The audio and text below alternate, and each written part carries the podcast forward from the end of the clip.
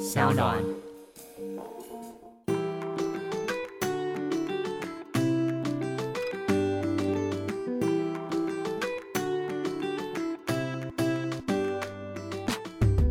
回到 Ivy 爱公威。今天呢，真的非常非常高兴邀请到老师。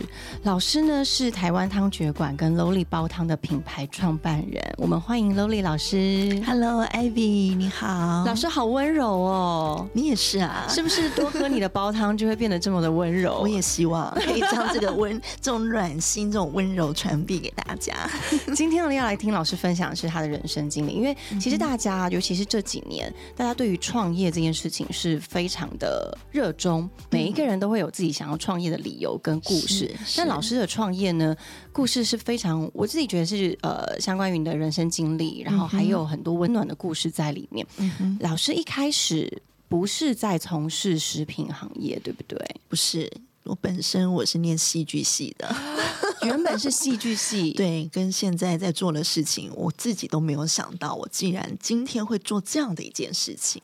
但是什么时候开始让你走入了呃，在做食食品的？我觉得应该就是最主要是先生的健康出了状况，嗯那当然最后他走了，很遗憾。那这个让我，因为可能当时也真的太年轻了，然后忽略很多跟健康有关的资讯。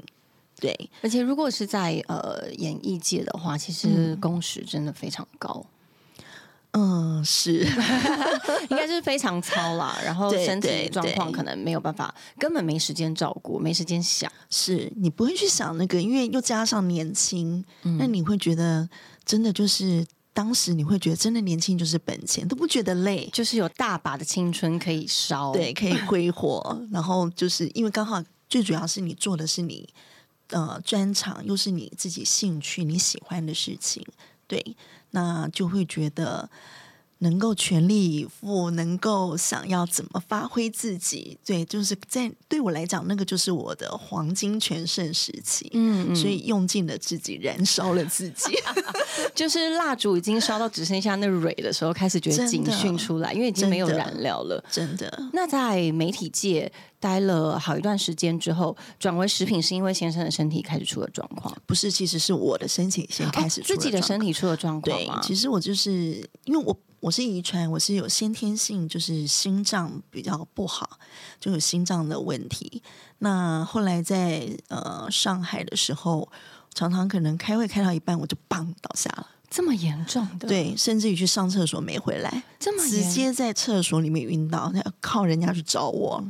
我虽然我我我没有自己摔过，因为我晕倒完全就是断片的状态，但他们是说我很快就会醒，甚至有时候其实打了救护车，救护车还没到，我已经醒了。那醒了之后，因为救护车来，我还是要跟着去医院。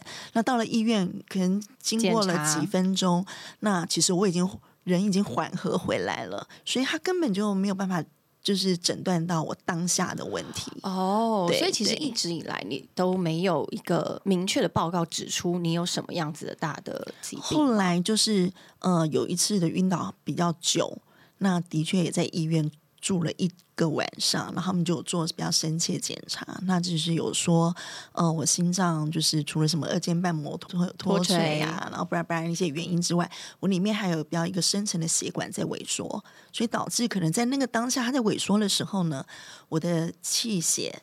然后氧气可能上不了头，一下没有供上来，所以我就会就是会晕倒，就会晕倒，对对对，所以是从那一次开始以后，开始发现健康很重要。嗯，那我先生是因为有一次就是我在厕所晕倒，那他不在旁边我去电视台开会，那我就是出去开会，哎，怎么一直都没有回来？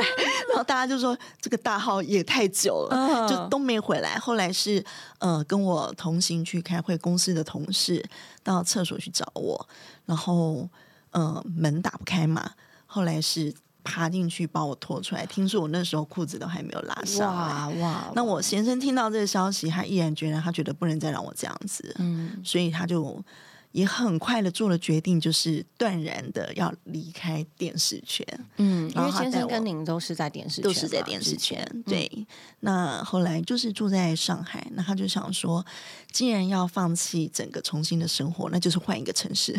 哇，直接直接把斩草除根。除真真的真的是斩草除根，然后就带了我到香港到哪里呢？香港那时候为什么为什么选择香港？首先我在香港有三个干妈，为什么 会是在香港有干妈？那也是一个机遇。其实我们那时候住在上海的时候，我们每年一定去香港，嗯嗯呃，算旅游旅游 shopping。对，我们的 shopping 刷到有干妈吗？真的，因为我是在路边吃东西，吃到路边刚好干妈们坐在旁边，他们看到我吃东西的食量真的是惊为天人，他们好奇的来跟我搭讪，然后就这样变干妈。天哪，真的是这样，但也很有趣，一样，就是完全又回回到食物这件事情。对对因为食物结缘。那干妈那个时候你们到香港，她应该很开心啊，很开心，因为干妈想搞我的身体想很久了，所以她其实也知道你身体不是很好。没有，他们是觉得就是，哎，我在他们的眼里，他们觉得，哎，我还算漂漂亮亮、五官笔挺的，但是气色怎么这么差？真的吗？对我那时候就是面黄肌瘦，我看到老师的这本书里面啊，有老师以前的照片。是我还想说，是那个时候照相技术有问题吗？真的是看起来很暗，对，是真的暗，真的暗而。且是营养不良的感觉。但是我跟你讲，我吃超多，真哎，对，那时候还是下到大家都觉得说我我吃东西的量，而且我不挑食，我什么都吃，嗯，我什么都塞了进去。那他们觉得你不可能营养不良，但对怎么吃不胖，这是一个。然后第二个，怎么没有把气色啊、皮肤吃出来？这是我干妈他们就是一直觉得匪夷所思。嗯，对所以你那时候一到香港，他们就是抓着你煲汤给你喝嘛。，对对，然后其实我本来就很爱喝汤，我是从小到大就很爱喝汤。嗯，那那时候我先生会选择说搬到香港，就说反正你这么爱喝汤，香港有你喝不完的汤。这个理由，这个理由其实看似很薄弱，但是是竟然是你的主要的因素。真的是吸引我去的因素，因为我对我虽然每年都会去香港 shopping，但是呢，我对那边没有好印象。但是唯它就是唯独煲汤让你真的就是很对钟情。对对对，然后我我因为我现在就讲，就说你这一生有喝不完的汤，我就觉得好兴奋哦。好幸福哦！对呀、就是而且你每天都会有不同的糖 可以去品尝，就觉得很棒。嗯，对，然后我就说好啊，那我们就去那边住看看。对呀、所以那如果离开媒体业界的话，在香港就是从事食品，对，那食时候先生他就是因为他以前本来就呃他就待过香港，所以他在香港还有一些基本的资源人脉，是那他就跟朋友一起合伙，然后就开启了食品贸易这一条路。食品贸易。老师对本来对吃这件事情是讲究的嘛，其实应该爱吃，但因为被灌到嘴巴也刁，相对你慢慢你就会讲究。嗯嗯，对嗯对对，所以那是什么契机让你开始觉得煲汤它是除了自己喜好的好喝，嗯哼，到最后你觉得它真的是在你身上看到改变？哦，最基本就是我的气色跟我的皮肤差太多了。嗯你看到我书里面我那满脸痘痘、面黄肌瘦，可是你现在看不出来我脸上有任何一个痘疤很，对，然后很亮而，且我之前的痘痘是很大颗的那一种，可是那个时候已经过了青春期了吧？还是冒？很久了 三十岁。我不好意思说，但是那时候，哎、但是确实是很多人他、嗯呃过了青春期，过了这种、大家认为是呃身体激素的旺盛期，但还是疯狂长痘痘。就是突然间的，呃，所以之后也是靠煲汤让你调养身体吗？对，那时候没有想说是靠煲汤要来调养我的皮肤，只是干妈们每天呢就是七嘴八舌说啊，你今天喝什么？你明天我要帮你弄什么？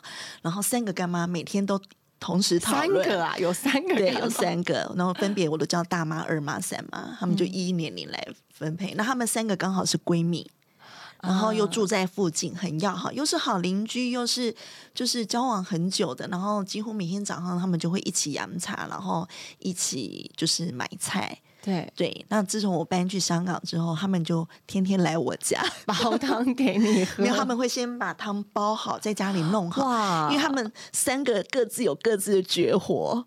然后各自就是煲汤也有流派，是不是？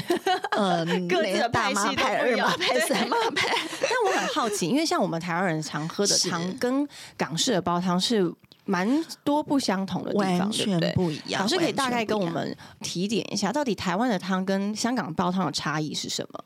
台湾会比较讲求效率，效率 对，要求要快，要好喝好吃，嗯，然后马上可以弄好，现几分钟出好菜这样子。对对对，那相对的，你可能汤水的营养呢就会比较差一点。对，因为你想想看，你在香港、广东一带，你可以你喝汤，它那个汤水的质感的确是有差。嗯，那那个没办法，它比较稠一点，对不对？比较浓。它也有清澈、有稠的，有富含胶质的，也有浓汤、淡汤，什么都有。那其实都是依照不同的食材去搭，然后呃，因为不同的食材熬的时间也会不一样。嗯，对，然后相对的，它的汤水的确在质感上面、层次上面呢。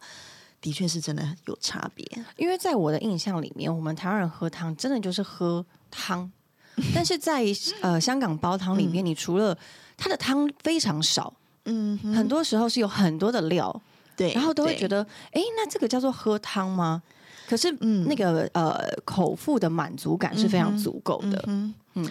可是你这样讲的话，就会还是比较以台湾的观念在看汤。嗯，对，像我下一本书，我刚好会写到，就是你喝汤，你到底是真的在喝汤，还是你比较重视的是汤料？嗯，那到底喝汤这件事对你的意义是什么？那老师觉得喝汤这件事上，喝汤就是喝汤水啊，就是喝它的汤水，所以是喝呃液体。液体的部分，嗯，你喝汤嘛，它汤本来就是液体啊，对。对，那要熬出一碗汤，它的确就是食材碰撞出来的那一个汤水。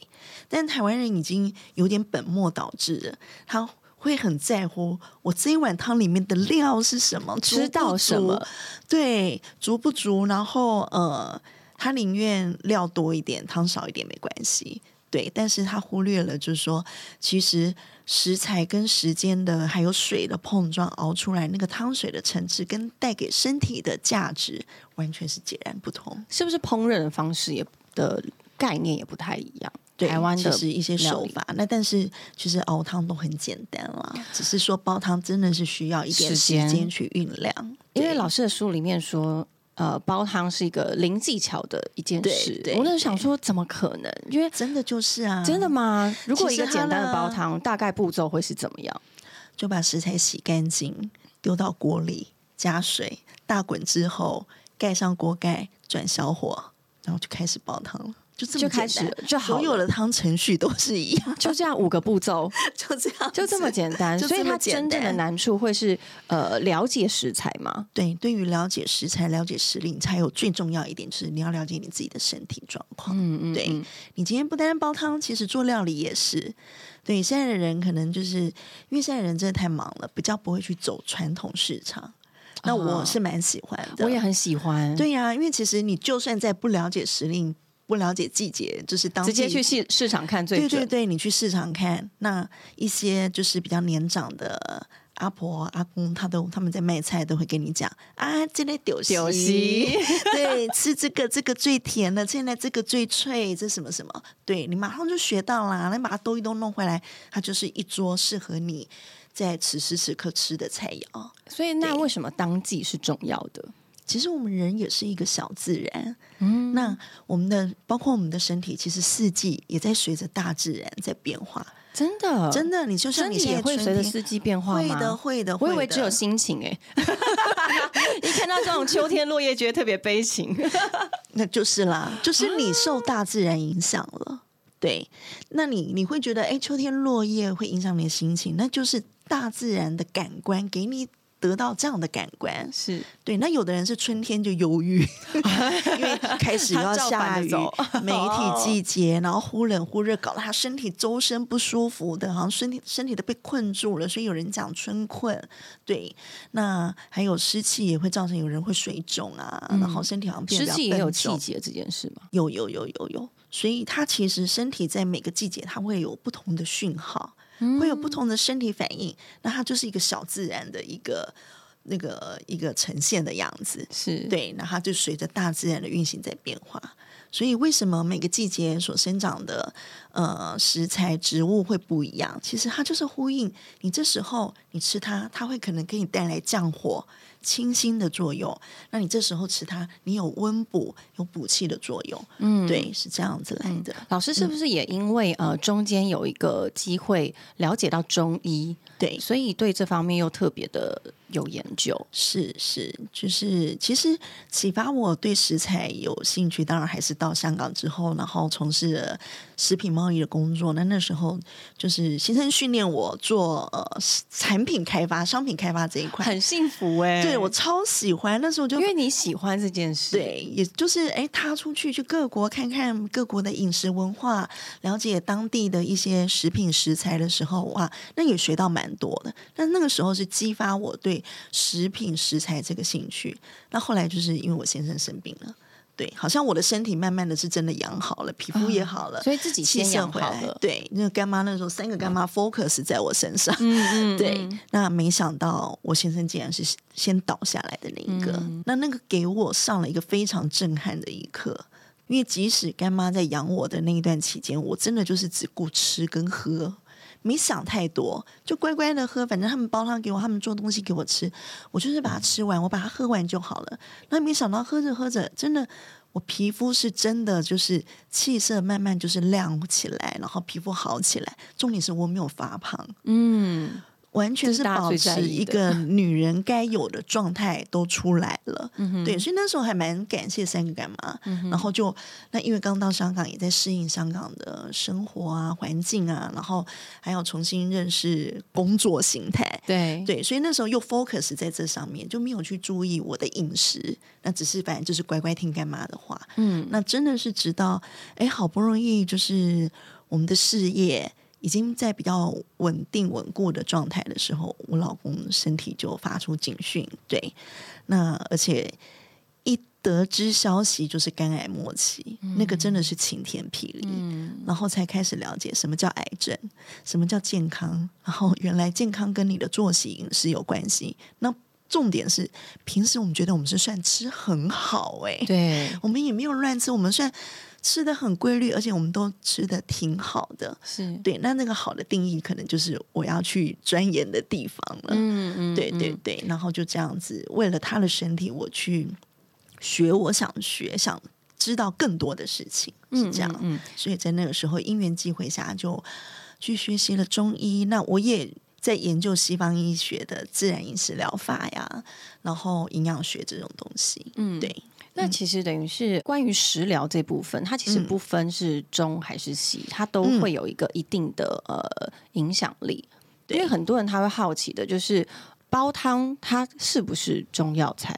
嗯哼，它是不是同等的两件事？或者是我今天身体有什么样的状况，是不是不适合喝煲汤？这是不是也很多读者会询问老师？也是会，也是会。然后当就是我在写说啊，讲调理啊，然后汤喝这个汤水，在这个时节喝了，其实对我们身体有什么帮助的时候，大家就会问了。那请问一下，就是如果我买了这一款汤，我什么时候可以喝，什么时候不能喝？我的回答统一都是一样，它不是药。你想喝就喝的时候，对，你想喝就喝。那当然，你如果是呃选择比较祛湿利尿效果比较好的汤品，我就会不建议睡前喝，或者是晚上那一餐喝，会建议在白天的时候喝。但它不是影响身体。非常大的一个关键就是，就应该这样子说。其实每一种食物都有食物的能量。嗯，那为什么就说我们要看季节，然后你食材的搭配，你只要搭配的得宜，你身体就一定会有感。那就是因为这每一种食物都有每一种食物的能量，它带予给我们的。那身体它只要吸对能量，吃对能量了，它就会很有感的来表现，让你知道。比如说，你可能诶水肿消了，诶你可能突然可以睡得很好了。然后或者是说，哎，我早上起来不再那么肿，嗯，对，就是身体它会。呈现出来它的感知给你知道，就像它在大自然的运行，它有身体接应到一些空气或天气的变化，它也会有一些反应是一样的。嗯，那食材它有食材的能量。那你说中药这种东西，因为这是呃每个国家规范不一样。台湾其实把很多的食材，它全部都规范到中药里中药里的范畴里面，所以在台湾人看红枣枸杞，它可能是中药，但是。它是一个非常好的食材。食材。对它，甚至你也可以说它就是水果果实的东西。对，那只是说，哎，我们在我们的分类范畴里面，可能你就是在中药行才买得到。对，大家比较容易紧张一点。但是因为说实在，它就是要食材，就表示你可以食用的材料。对我觉得可能是大家的宫廷剧看太多了，什么抓了什么药，然后为了置谁于死 什么的，但其实都没有这么严重，对不对？但是呢，也要感谢宫廷剧，因为宫廷剧的现在这些，就是它也在发扬，就是我们中国的传统的饮食文化。其实从很早很早，你看我们在中医是几千年的文化，对西医只有三四百年哦。对，那你可以不重视我们的饮食，然后跟这些食材的一些文化的关系吗？其实它很早以前非常非常对非常大，就像现在我们的身体出状况，其实真的大部分都是吃出来的。是我相信，对，就是不是真的是吃太好了，就是你真的吃错了。嗯，对你认为你你在吃补，可是可能那那可能是无形中的毒药，你不知道。那其实让大家会觉得比较困扰的是，老师说在开始进行煲汤或是。了解自己要吃什么之前，要先了解自己身体的状况。对有没有什么方法会让我们比较简单的了解现在自己是处于什么样的状况？我们以女性来说好了，嗯哼，以女性来说很简单啊，其实我们女生就是不外乎呃妇科的问题，对，还有睡眠，嗯那再来就是可能现在大家所在意的身形跟皮肤。对，对，那你如果你是跟我以前一样属于面黄肌瘦，那你就要想一下，可能你的肝胆肾系统不是太好。哦，对，那就是注意多休息、多睡觉。我真的真的真心跟就是听众朋友说，你如果呢，你因为工作或是你的生活形态，你没有办法好好吃饭，那你只要能睡觉，你就麻烦你就好好睡觉。睡觉是呃所有他可以瘦，优先，可以瘦 他绝对可以瘦。然后再来就是先，它是养皮肤的一个方式。到底为什么啊？为什么睡美人会这么美？第一个睡觉，我们的五脏六腑呢，它会处于比较一个在慢慢的系统，就是慢的一个运作状态。哦，它没有停，它它是一个非常带带它睡停了，你眠模式人就不在。啊，也是也是，它还是在运作，但是它运很动，但是缓慢。它会比较缓慢。平常我们可能一下子喝咖啡，一下子喝水，然后可能想到什么就赶快又吃，然后这一餐吃完，可能马上下午茶，下午茶吃完又接着有有晚上的，对对对对对。那所以你让你的身体的五脏六腑的运行，你很少让它有比较长一点的时间让它消化代谢，让它慢慢的去去呃分分好它的能量，然后呢再让它慢慢的消化吸收，就是这样的时间点很少。它好不容易可能好不容易帮你消化完，你又来了，哦，对因为我们一直给他工作，他根本对，没所以它空休一直。在运作，然后他可能他为了赶上你的节奏，他得快，嗯，那就会造成可能毒素排不完啊，脂肪吸收不完全啊，对，然后湿气的、水气的瘀滞啊，气血的不畅通啊，这些慢慢都是日积月累而成的。那有时候不单单的是饮食，有时候跟我们的生活可能工作的紧凑，让你容易呃压长期力对在高压的笼罩下面，然后有些人是个性问题，很容易紧张，嗯然后或者是因为气候的变化，心情起伏不定，嗯，那这些对我们的神经经络、气血运行的那个模式都不是好的状态。所以唯一能够很快速、立刻把这些这些状态归零的，就是睡觉。睡眠它可以让你在一个放松、比较松的一个状态。对，那吃美食也是啦，但是一直吃就是真的不好，你要定时定量。可是如果现在大家就是工作这么紧凑，然后嗯也有很多一些焦虑，失眠好像是很多人的状态。就对是的困扰，老师有没有什么样的食材？因为老师很强调原形的料理嘛。嗯如果是失眠的人，他可能吃多吃哪一个类型的食材会有些帮助吗？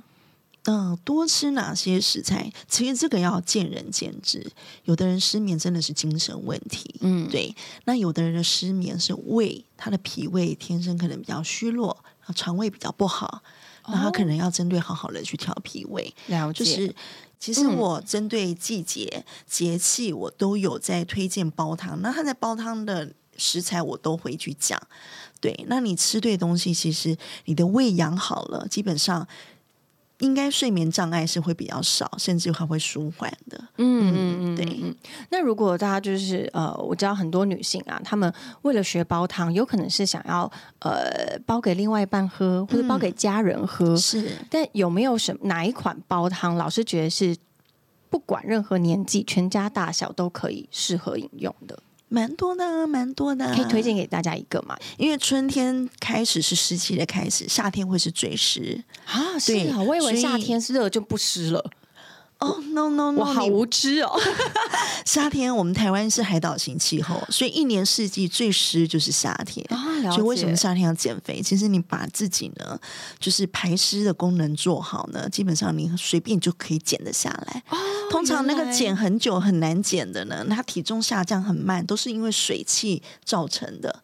水气也是一个重量，嗯哼，对。然后再就是你的肠胃啊，可能水泄不通，嗯对。那所以呢，你会觉得说，我已经都没有吃，我一天只吃一餐，我怎么那怎么个喝水跟吸吸空气都会胖，对，那个体重机没什么变化，对，那事实就是它的上就是你的水气没有排好，对。那我真心建议，真的除了多喝水，真的可以好好的煲汤来喝。嗯，那有一款就是我书上有介绍，有一个就是。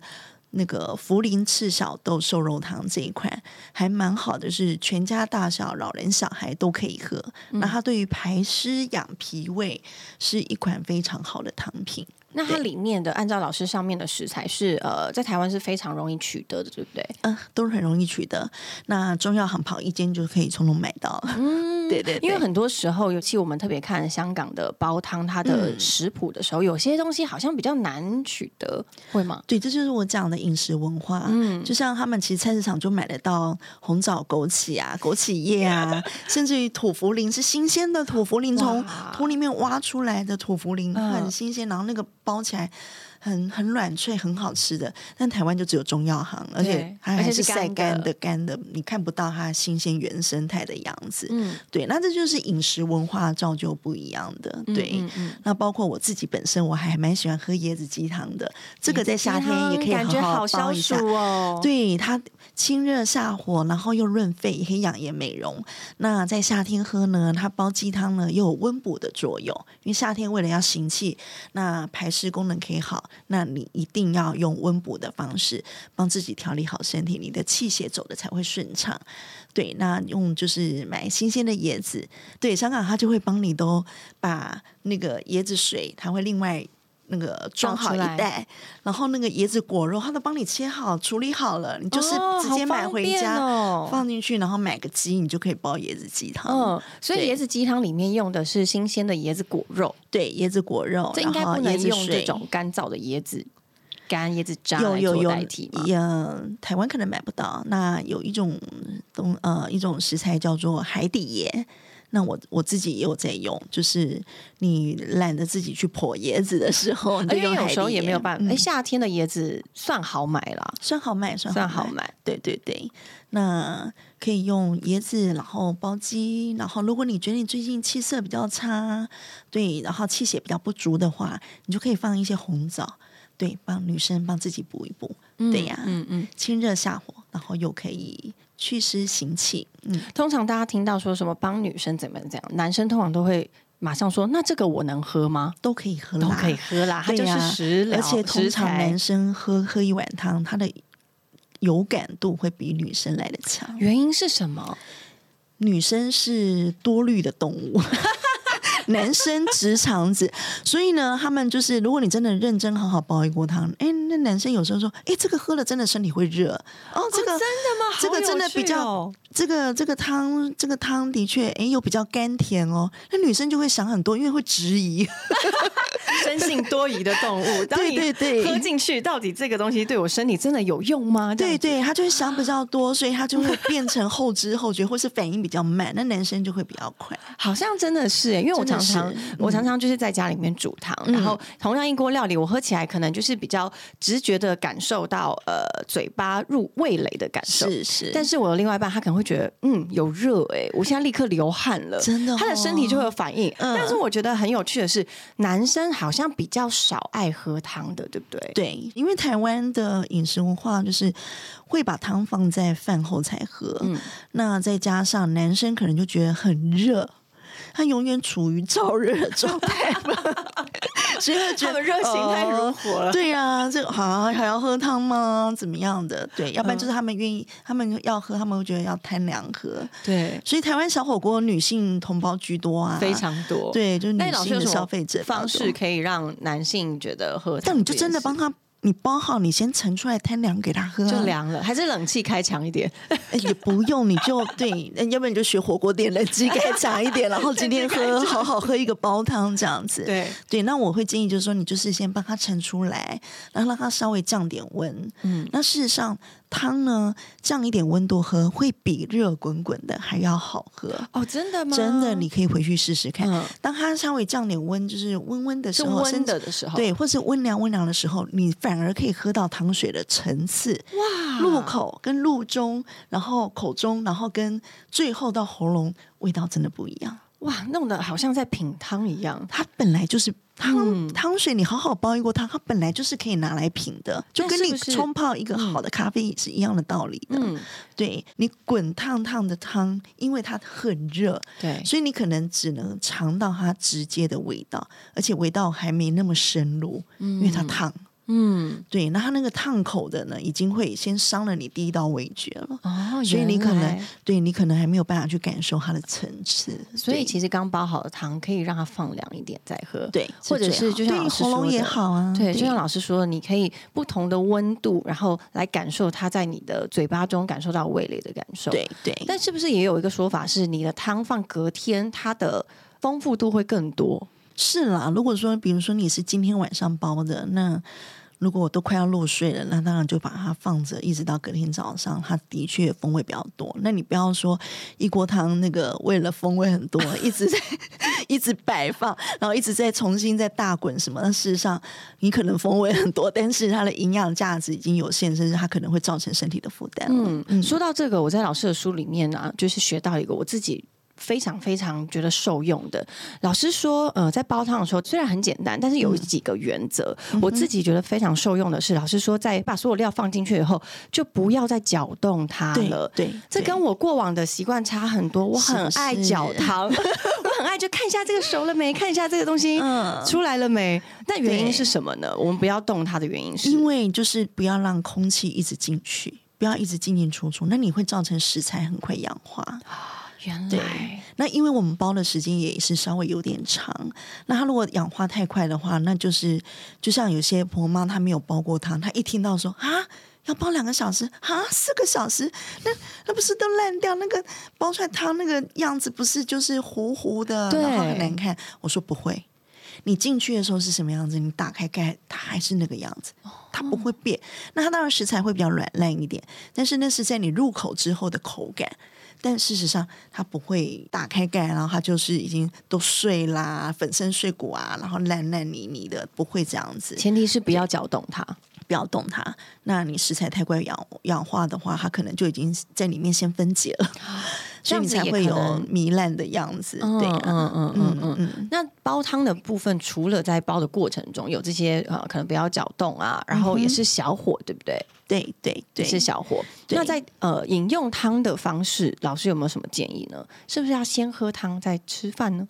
对，如果要养脾胃，最好的方式就是饭前先喝汤，而且纯喝汤哦，你不要就是一直在猛吃料，只要料。喝汤就好。对，那那跟你在饭前饭后那个喝汤已经一点意义那个都没有了，就是纯喝汤。嗯，对，那好好的去品尝，就是家里的妈妈或者是你的另外一半辛辛苦苦为你熬制的汤。对，那好好的去品尝。那那个呢是有帮你先做饭前，帮你先滋养你的五脏六腑，那也等于是在唤醒他们，哎，待会要工作了。哦提示一下他们对，那你接着在进食主食的时候，才不会刺激你的胃，要分泌很多的胃酸，然后让你造成肠胃的不适。嗯嗯嗯对对对。但是很多其实台湾的家长，他们可能为了要让孩子吃饭有食欲，他们会把饭泡在汤里面。这个老师也是非常觉得禁忌，对不对？对，非常非常不好。我自己从小就是听到说这样子是对胃是非常不好的，是非常不好。为什么会对胃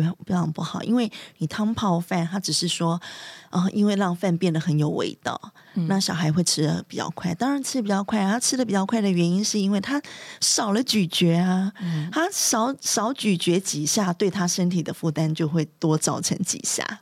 原来对，原来我们的唾液，我们的咀嚼对我们的消化系统是第一道。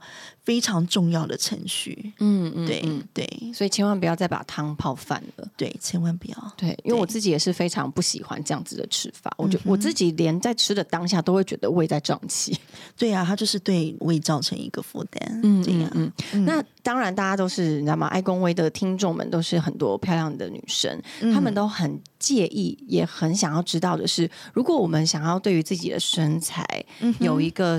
非常好的一个进步的话，老师有推荐什么样子的煲汤料理呢？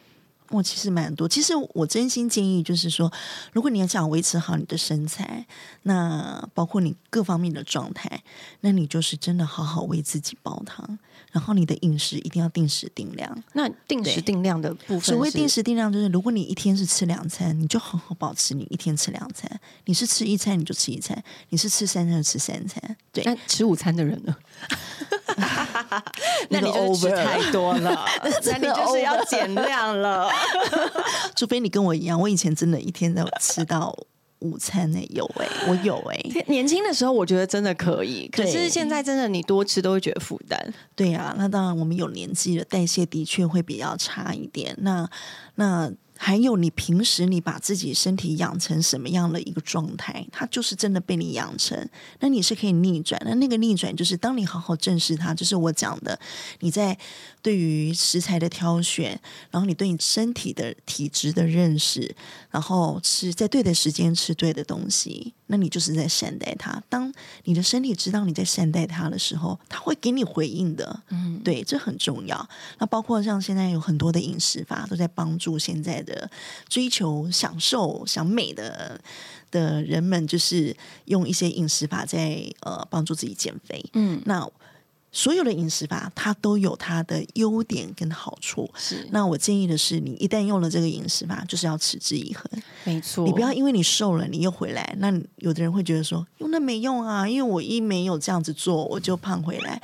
为什么？我们就讲一六八，一六八，它就是。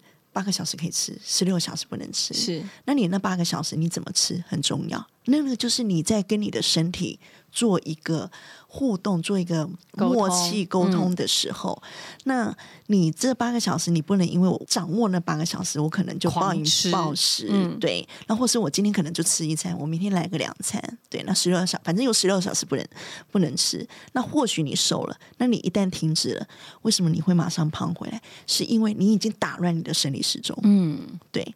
你本来在一六八，你后来可能就回归你吃三餐，二十四小时都在进食，或是二十四小时。OK，那你就是你没有让你的身体做到一个定时定量，一个规律很重要，对不对？最主要是规律。嗯，对。当你规律的生活，规律的进食，其实你身体不会胖胖瘦瘦的。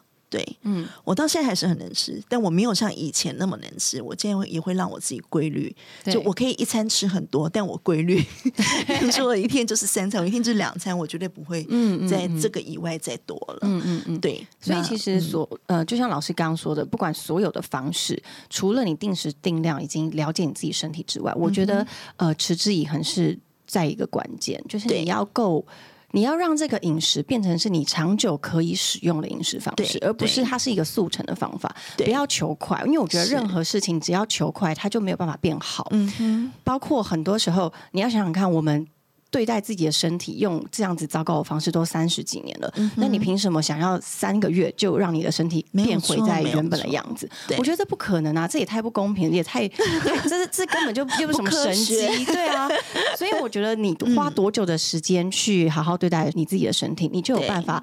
多久的享受自己健康的样子。没有错，没有错。嗯，对呀。所以呃，煲汤我觉得是一个非常好的方式，尤其是其实我觉得煲汤它不只是可以改善改善，像老师改善身体的很多的呃健康的状况，我觉得心灵的状况也可以做一些改善。可以呀，嗯，它就跟你享受美食或者是在叹一杯咖啡的时候的感受是一样的。而且它不只是在这个行为，不只是在照顾自己，你把自己照好照顾好之后呢，你开始开始照顾你身边的家人，然后你爱的人，让他们感受到你用这一个煲汤，让他感受到你对他的爱。对我觉得这个爱透过食物，透过这种方式去传达，是一个非常温馨，而且它会是造成一个非常美好的回忆。是是，因为味道也是可以产生记忆的。没错，对对。所以嗯，真的今天很开心，很谢谢楼丽老师呢来到我们的节目。老师这本书叫做《原型食物煲汤料理》，对大家对煲汤有兴趣，或者是你想要着手开始。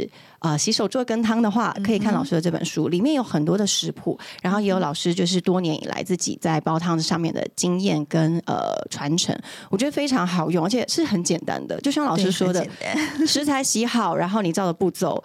这个煲汤就可以完美的达到老师，百老师有办法百分之百跟你做的一样吗？我我要这样说，同样的一样的食材，今天放在五个人面前，我跟你讲，煲出来五个人汤水的感觉还是有差别。就像那个呃大妈派、二妈派、三妈小妈派，三个不同派别。但是我觉得最棒的是，你就做一碗属于你自己的煲汤。对对对，今天真的是非常谢谢罗丽老师，然后大家呢可以去书局看看这本书，我觉得非常有趣。然后希望大家都可以。因为煲汤让家人变得幸福。对，我们下次见喽，拜拜，拜。